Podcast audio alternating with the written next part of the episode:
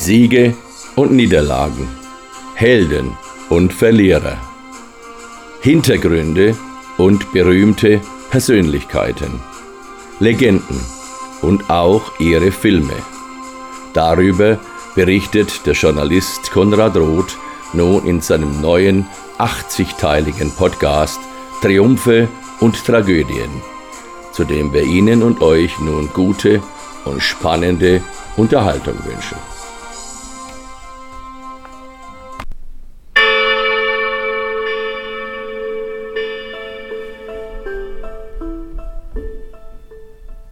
Spartacus.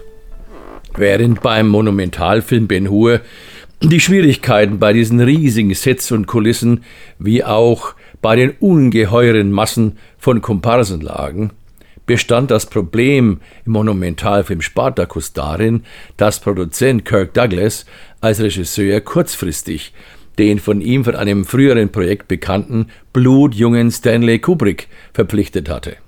Alle am Set fragten sich nun, vom Beleuchter bis hin zum Kameramann, ob und wie dieser erst 27-Jährige in diesem riesigen Mammutfilm mit einer Laufzeit von drei Stunden und 18 Minuten dann mit Schauspielgiganten wie Sir Laurence Olivier, dem Glöckner von Notre Dame Charles Lawton oder auch Sir Peter Ustinov zurechtkommen und diese, wie er dann auch den Hauptdarsteller und Produzenten Kirk Douglas führen würde.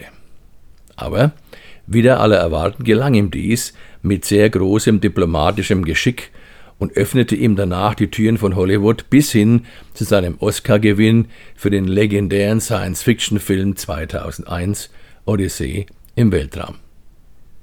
Und als die nach der letzten Schlacht überlebenden Sklaven vom römischen Feldherrn Crassus aufgefordert werden, um ihr Leben zu retten, Spartacus zu verraten, ihn auszuliefern und dann nacheinander fast alle aufstehen und rufen, ich bin Spartacus, ich bin Spartacus, nein, ich bin Spartacus.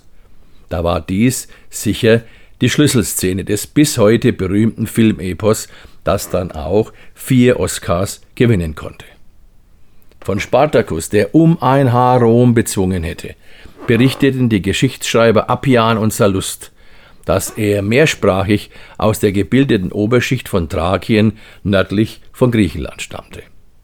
Dann, nach einer verlorenen Schlacht, wurde er von den Römern als Sklave in die Bergwerke geschickt, wo der auch in der Gefangenschaft immer noch sehr kräftige Trager dann vom berühmten Lanista, dem Gladiatorenmeister Lentulus Batiatus, dann gekauft, in seine Gladiatorenschule nach Capua, nördlich von Neapel gebracht und dort zum Gladiatoren ausgebildet wurde. Dann im Jahr 73 vor Christus ist Spartacus mit etwa 70 Gefährten aus dieser Gladiatorenschule ausgebrochen. Immer mehr Sklaven strömten ihm aus den umliegenden Betrieben und Villen zu, die er dann immer sofort nach der Gladiatorenart ausbildete. Schließlich hatte er mit nun schon rund tausend Kämpfern sein Lager an den Hängen des Vesuvs aufgeschlagen. Die Römer selber hatten diesen Sklavenausbruch nicht sonderlich bedrohlich eingestuft, ihm nicht Besonderes beigemessen, und sie schickten dann zwei Milizkohorten los, um diese Sklaven wieder einzufangen oder eben auch zu töten. Doch in ihrer Überheblichkeit hatten die Römer noch nicht einmal das Lager befestigt und auch keine Wachen aufgestellt. Aber Spartacus und seine Männer überfielen dieses Lager dann mitten in der Nacht und steckten es in Brand. Sie töteten alle Soldaten und schickten dann zwei von ihnen auf Pferde gebunden als Warnung nach Rom zurück. Nun waren sie bereits mit den Waffen der beiden Kohorten ausgestattet, und bald umfasste das Heer von Spartacus dann über 100.000 Menschen. Und bei Modena dann konnten sogar zwei römische Legionen vernichtet werden. Spartacus war bekannt dafür, sinnloses Plündern zu verbieten, auch hatte er, sehr, sehr ungewöhnlich für einen Feldherrn der damaligen Zeit, die Beute immer fair geteilt. Dazu auch eine perfekte Organisation für Waffen und für Nachschub aufgestellt. Beides dann auch immer bezahlt und so unter der Bevölkerung stets Rückhalt gefunden. In Oberitalien dann trennte sich sein Unterführer und Freund Crixus von ihm, um mit seinen 20.000 Anhängern in ihre Heimat Gallien zurückkommen zu können. Während Spartacus der Mehrheit folgte und seine Armee wieder nach Süden lenkte, um die Sklaven in ihre Heimatländer zurückkehren zu lassen. Doch kurz darauf wurde Crixus dann von den Römern vernichtend geschlagen. Einige entkommene Reiter teilten die Spartacus mit, der dann zurückkehrte, den Leichnam von Crixus auf dem Schlachtfeld suchte und auch fand, und danach vor dessen Scheiterhaufen zu Ehren seines Freundes 300 römische Gefangene im Gladiatorenstil gegeneinander kämpfen ließ. Mittlerweile war Spartacus zu einem echten Problem für Rom geworden, denn immer wieder schickte man Truppen gegen ihn aus und immer wieder wurden die Römer dann auch geschlagen. Im Jahr 71 vor Christus dann hatte man dem reichsten Römer Marcus Licinius Crassus den Oberbefehl über acht Legionen erteilt, um dieses immer schwierigere Sklavenproblem nun endgültig und ein für allemal aus der Welt zu schaffen.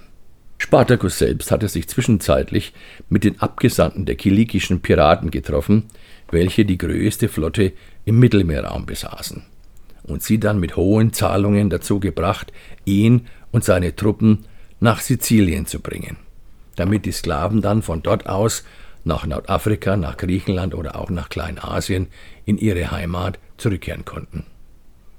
Liebe Hörerinnen und Hörer, stellen Sie sich nun diesen entscheidenden Moment vor. Etwa 200.000 Menschen stehen am Ufer an der Straße von Messina und auf der anderen Seite liegt in Sichtweite Sizilien.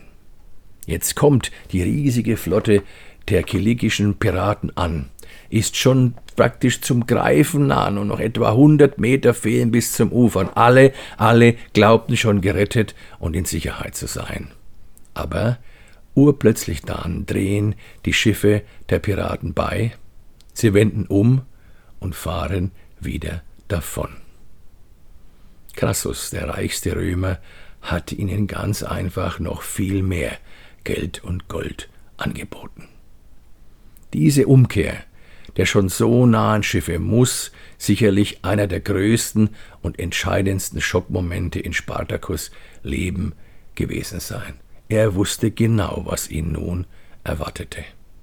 Denn von Spanien her näherte sich das Heer des Pompeius, von Griechenland folgten die Truppen des Generals Lucullus, und auf dem Landweg hatte Crassus mit seinen acht Legionen hinter ihnen den Weg versperrt. Spartacus, der nun sein Schicksal genau erkannt hatte, tötete daraufhin sein Pferd und rief Wenn wir schon untergehen, dann brauche ich kein Pferd mehr. Sollten wir aber tatsächlich siegen, dann werden wir sicher mehr als genug Pferde haben. Doch gegen die acht römischen Legionen hatte Spartacus in der nun folgenden Schlacht am Monte Silarus in der Nähe von Paestum und Eboli mit seinen nun ja zudem völlig desillusionierten Anhängern und dann auch noch in offener Feldschlacht keine Chance mehr. Am Ende waren nur die zu Beginn erwähnten etwa 6000 Sklaven übrig, die dann tatsächlich genau wie im Film auf dem Weg nach Rom entlang der Via Appia gekreuzigt wurden. Da er von beiden Geschichtsschreibern bei diesen Kreuzigungen nicht erwähnt wurde, ist Spartacus wohl in dieser letzten Schlacht gefallen. Du sollst dein Leben nicht für deren Zirkusspiele, sondern immer nur für deine Freiheit aufs Spiel setzen. Das brutale Vorgehen der Römer nach ihrem Sieg wird auch durch dieses Motto von Spartacus erklärbar, das ja die, Gesellschaftsordnung von Rom in Frage stellte, die ohne Sklaven einfach überhaupt nicht vorstellbar war. Und immer, wenn man sich an Kirk Douglas erinnert, dann wird man dabei immer auch an Spartacus, an den Film seines Lebens denken. Den Film, der dann auch im Jahr 2000 für das fünfmal Oscar-prämierte Sandalen-Epos Gladiator als Vorbild diente und danach durch eine sehr, sehr erfolgreiche Fernsehserie von 2010 bis 2013 dann auch einem jüngeren Publikum bekannt geworden ist.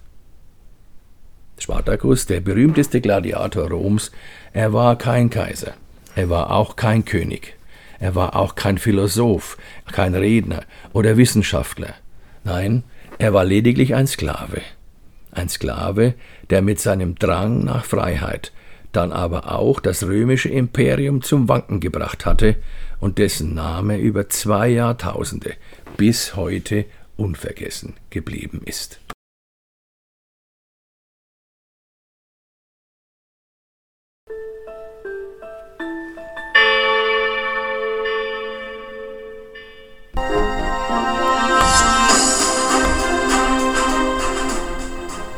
Liebe Hörerinnen und Hörer, vielen Dank für eure Zeit und auch eure Aufmerksamkeit. Für die Musik möchte ich mich herzlich beim Potsdamer Komponisten Ronald K. bedanken, der schreibt sie übrigens Konrad Anton Heinrich. Seine tollen und wirklich fantasievollen Kompositionen könnt ihr dann unter seiner Webseite ronaldk.de gerne abrufen. Ich freue mich sehr darauf, wenn ihr dann auch bei meinen weiteren Podcasts über berühmte Ereignisse der Geschichte und auch deren Filme wieder mit dabei sein werdet. Ich wünsche euch noch einen schönen Tag. Bis dann also. Tschüss und auf Wiederhören.